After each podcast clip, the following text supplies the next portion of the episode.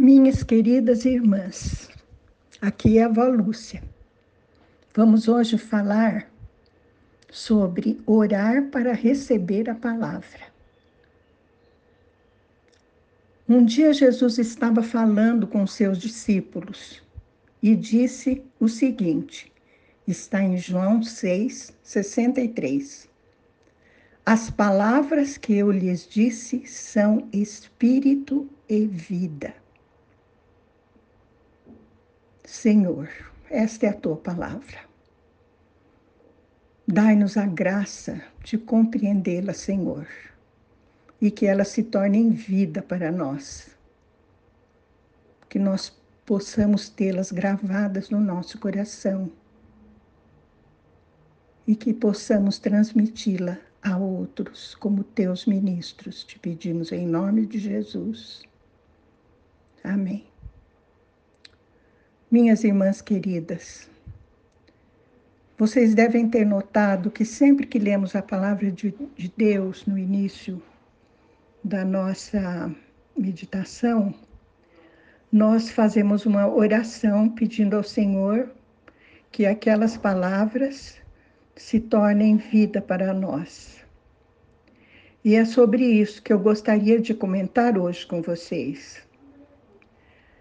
Nós podemos receber a palavra pelo ouvir ou pela leitura, não é mesmo? Quando a palavra é pregada por alguém cheio do Espírito Santo de Deus, nós somos tocados por essa palavra.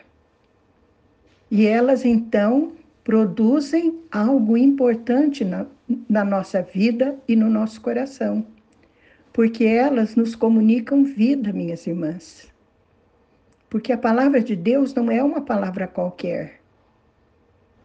É uma palavra dita por nosso Senhor Jesus Cristo através do seu Espírito Santo. Porque Jesus é a palavra. E o Espírito Santo é o inspirador de quem a escreveu tornando-se sagradas escrituras. Receber a palavra sem orar é totalmente uma questão na mente. Vocês sabem que nós somos formados de espírito, alma e corpo. E que a mente é da alma mas o Espírito é o lugar onde habita em nós o Espírito Santo de Deus. É por isso que nós não podemos ler a palavra só com a alma, isto é, pela mente. Nós temos que pedir ao Espírito Santo que venha nos iluminar para que essa palavra se torne vida para nós, para que tenha significado e mais do que isso, para que ela possa influir no nosso modo de ser e de agir, no nosso modo de viver. Por isso que junto com nossa leitura, nós temos que orar. Quando oramos ao ler a palavra, exercitando o nosso espírito, a palavra preta no papel branco se torna espírito imediatamente Dessa maneira, o Espírito e a palavra são um.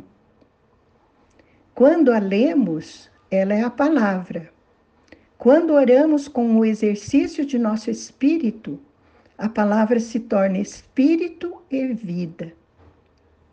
Por isso, queridas irmãs, sempre que formos a palavra, temos que orar. E não somente devemos orar com a mente, mas com o espírito. Amém? Jesus é o nosso Senhor. Ele é a palavra viva que nasceu, que desceu dos céus.